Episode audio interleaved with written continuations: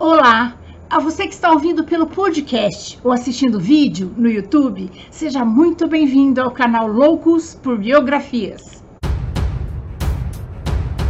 Juntos vamos conhecer a vida das pessoas mais interessantes, inteligentes e importantes da história, como os grandes cientistas, inventores, escritores, artistas e as piores também, porque é do contraste que nasce a nossa consciência. Mas antes de começar, eu gostaria muito de agradecer aos apoiadores do canal no Catarse. E se você também quiser se tornar um apoiador do canal, o link do nosso projeto no Catarse é esse aqui e vai estar na descrição desta biografia. Agora vamos lá, senta aqui, lá vem história. Hoje vamos dar continuidade à segunda parte da biografia de Getúlio Vargas. Se você ainda não assistiu a primeira parte, sugiro que assista primeiro para entender melhor a história. O link está logo abaixo na descrição da biografia. Getúlio foi um político e um ótimo estrategista. Em 1930, quando ele assumiu o governo, a era do rádio ainda não existia. E ele criou o sistema de radiodifusão, e fez florescer a era do rádio, unificando um país de dimensões continentais. O programa de rádio A Voz do Brasil foi criado em 1935, durante o governo Vargas, com o nome de Programa Nacional. Em 1938, o programa passou a ter transmissão obrigatória em todo o país, com o horário fixo das 19 às 20 horas e seu nome mudou para A Hora do Brasil. Em 1971, adotou o nome A Voz do Brasil, que se mantém até hoje. Em 16 de julho de 1934, foi promulgada uma nova Constituição. O texto trazia mudanças expressivas em relação à Constituição anterior. Ficavam estabelecidos na Lei Máxima do Brasil o voto secreto e a justiça eleitoral além do sufrágio feminino, direito das mulheres votarem, direito há tempos reivindicado pelas brasileiras. Criou-se ainda uma justiça do trabalho e direitos sociais, como a proibição do trabalho infantil, férias remuneradas e repouso semanal obrigatório. A Constituição estabelecia que a próxima eleição ocorreria por voto indireto, para um mandato de 1934 a 1938 sem direito à reeleição. Na confortável posição de chefe de Estado, Getúlio Vargas disputou e venceu com mais de 70% dos votos, derrotando o também gaúcho e antigo rival Borges de Medeiros. Depois de quatro anos de governo provisório, Vargas, enfim, se tornou presidente constitucional do Brasil mas ele não gostou nada disso. Getúlio considerava a Constituição uma bola de ferro que lhe tirava a liberdade de governar como ele bem entendesse. O presidente se mostrava incompatível com a ideia de um regime democrático. É atribuída a ele uma declaração chocante. Ele disse: As constituições são como as virgens, nasceram para serem violadas. A crise de 1929 havia afundado a América do Norte e a Europa com convulsões políticas, econômicas, sociais, com repercussões pela periferia do mundo. Na década que se seguiu, a democracia estava desprestigiada e havia uma nova moda em vigor. A solução para todos os males era o totalitarismo considerado mais apto e mais moderno. À direita tinha o fascismo de Benito Mussolini na Itália e na Alemanha de Adolf Hitler. À esquerda, o comunismo de Joseph Stalin na União Soviética. Ruas pelo mundo eram tomadas por desfiles, cânticos, pancadarias de representantes locais defensores dessas visões. O período constitucional de Vargas caracterizou-se principalmente pelo choque entre comunistas e integralistas e pela caminhada de Getúlio rumo à radicalização política. De um lado, a AIB, Ação Integralista Brasileira, criada e liderada por Plínio Salgado, versão brasileira do fascismo, que incluía o pacote completo de ultranacionalismo, braçadeira, braço esticado para frente e a saudação Anauê, uma versão tupiniquim do High Hitler. Do outro lado, a ANL, Aliança Nacional Libertadora, liderada por Carlos Prestes. Propunha uma reforma agrária, a instalação de um governo popular, o cancelamento da dívida externa e a nacionalização das empresas estrangeiras. Quando não estavam atacando o governo federal, os dois lados da oposição se atacavam entre si. O presidente da República via no conflito uma oportunidade, escolhendo a esquerda como alvo preferencial num primeiro momento. Em julho de 1935, a Aliança Nacional Libertadora foi posta na ilegalidade. Nesse mesmo ano, a intentona comunista, liderada por Carlos Prestes, que almejava derrubar o governo de Getúlio Vargas, foi facilmente sufocada. Muitos comunistas foram presos, mortos ou exilados. O chefe da polícia política, Filintino Miller, calculou que mais de 7 mil pessoas foram presas no Brasil nos seis meses que se seguiram à intentona comunista. A vitória de Vargas sobre os comunistas abriu caminho para um golpe político e a instalação de uma nova ditadura em 1937. A disputa sucessória de 1938 era discutida abertamente na imprensa.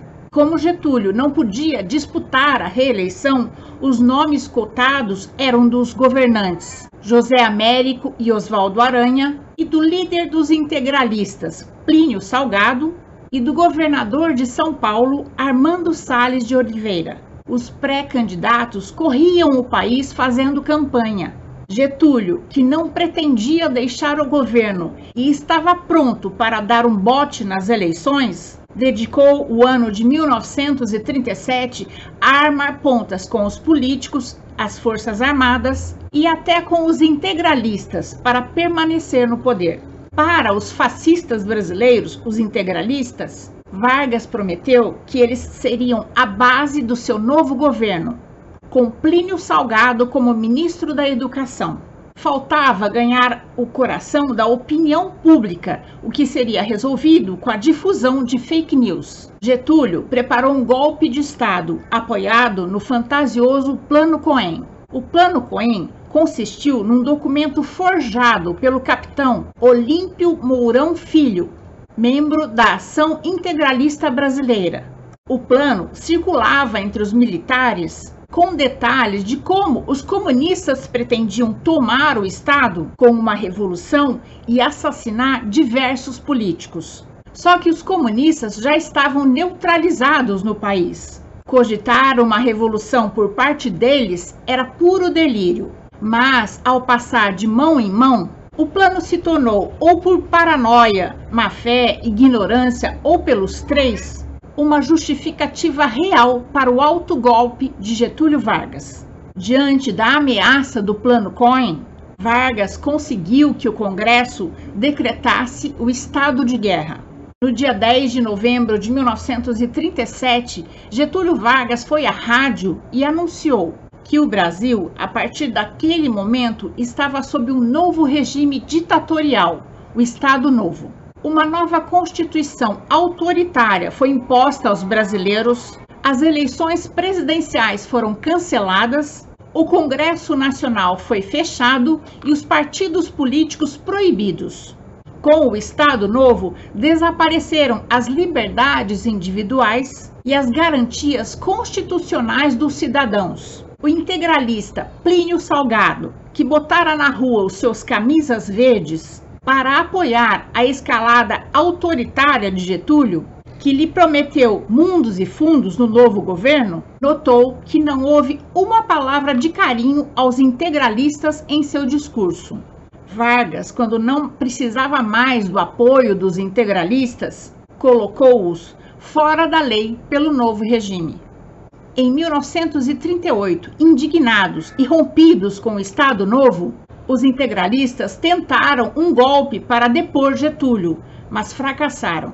Getúlio, na época da ditadura, pôs em vigor uma série de medidas repressivas, como a polícia política, uma nova lei de segurança nacional e um tribunal para o julgamento dos inimigos da pátria, onde passaram cerca de 30 mil pessoas acusadas e julgadas pelo tribunal. Foi uma repressão em massa Olga Benário, a judia alemã, esposa de Carlos Prestes, foi presa, torturada e enviada para a Alemanha grávida. Depois que sua filha nasceu, ela foi morta pelos nazistas. Existe até um livro que conta essa história. Muitos opositores políticos comunistas foram presos e torturados pela Polícia Especial de Filintino Miller sem nenhum direito à defesa e brutalmente torturadas antes de ir a julgamento. Em 1937 foi criado o DIP, Departamento de Imprensa e Propaganda, para fiscalizar e censurar qualquer tipo de atividade intelectual que fosse contrária ao governo. Houve até invasões a redações, jornais, quebra de máquinas. Muitos jornalistas foram presos e torturados nessa época.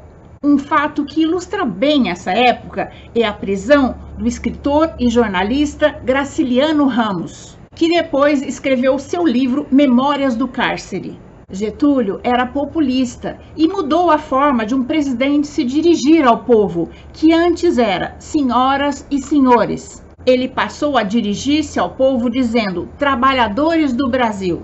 Sete anos depois de chegar ao poder, Vargas se impunha sem concorrentes, transformando-se no centro absoluto do poder na única ditadura chefiada por um civil na história do Brasil. Com poderes totais, Getúlio Vargas pôde pôr em prática a visão de mundo que ele tinha construído durante a vida. Os estados foram sacrificados pelo fim do conceito da república teríamos apenas um governo central sob a inspiração de um líder supremo. Para quem ainda não havia entendido, o governo desenhou, fez uma cerimônia para incendiar em uma pira as bandeiras estaduais banidas. O país passaria a ter um símbolo único, a bandeira nacional. O Estado Novo também aprofundou medidas sociais de grande apelo popular que vinham sendo postas em prática desde a chegada de Getúlio ao governo em 1930. No dia 1 de maio de 1938, ele fixou o valor do salário mínimo, criou a carteira de trabalho, consolidou as leis trabalhistas e estruturou sindicatos que criaram uma legião de trabalhadores fiéis e dependentes do governo. Ainda em 1938, o governo decretou a nacionalização das jazidas de petróleo e criou o Conselho Nacional do Petróleo. O Estado Novo, além de impor forte censura à imprensa, promoveu queima de livros considerados subversivos, como de Monteiro Lobato e de Jorge Amado a censura de Getúlio Vargas fechou o centro infantil da escritora Cecília Meirelles, alegando que lá havia livros comunistas. Poucos ousavam contestar o regime. Os intelectuais se aproximavam do governo via ministro da Educação, seduzidos pela ideia de moldar uma cultura nacional foram os casos de Heitor Villa-Lobos, Carlos Drummond de Andrade, Mário de Andrade e Gilberto Freire. Por meio do Departamento de Imprensa, o DIP, o Estado Novo investiu no culto à personalidade de Getúlio Vargas, aproveitando o início de uma sociedade de massa no país. Graças à difusão do rádio no país, o ditador virou a cara e a alma do regime. O que impressiona é que o DIP tenha conseguido vender Getúlio como um líder de massa, porque ele estava longe da imagem média do povo brasileiro. A figura pequena e roliça que andava empinando sua enorme barriga, com ternos claros e aristocráticos, charuto na boca e brilhantina no cabelo, contido que tinha a leitura como hábito e preferia o golfe ao futebol, era claramente um homem da elite. Mas o DIP conseguiu convencer os brasileiros a amar Vargas espalhando cartazes por todo o Brasil, seu rosto nas cartilhas escolares afagando as crianças, postais de Getúlio abraçando as crianças, sorrindo ou simplesmente com ar sereno de pai dos brasileiros. Crianças e adolescentes eram o alvo preferido de sua propaganda. Elas participavam de paradas e homenagens a Getúlio Aqui termino a segunda parte da biografia de Getúlio Vargas. Nos próximos dias estarei postando a terceira e última parte dessa história. Se você gostou, deixe seu joinha, faça seu comentário, conheça as outras histórias do canal e compartilhe com seus amigos. Lembrando que o canal Loucos por Biografias traz novas histórias toda semana no YouTube e em podcast. Estamos também no Instagram e no Twitter. Até mais!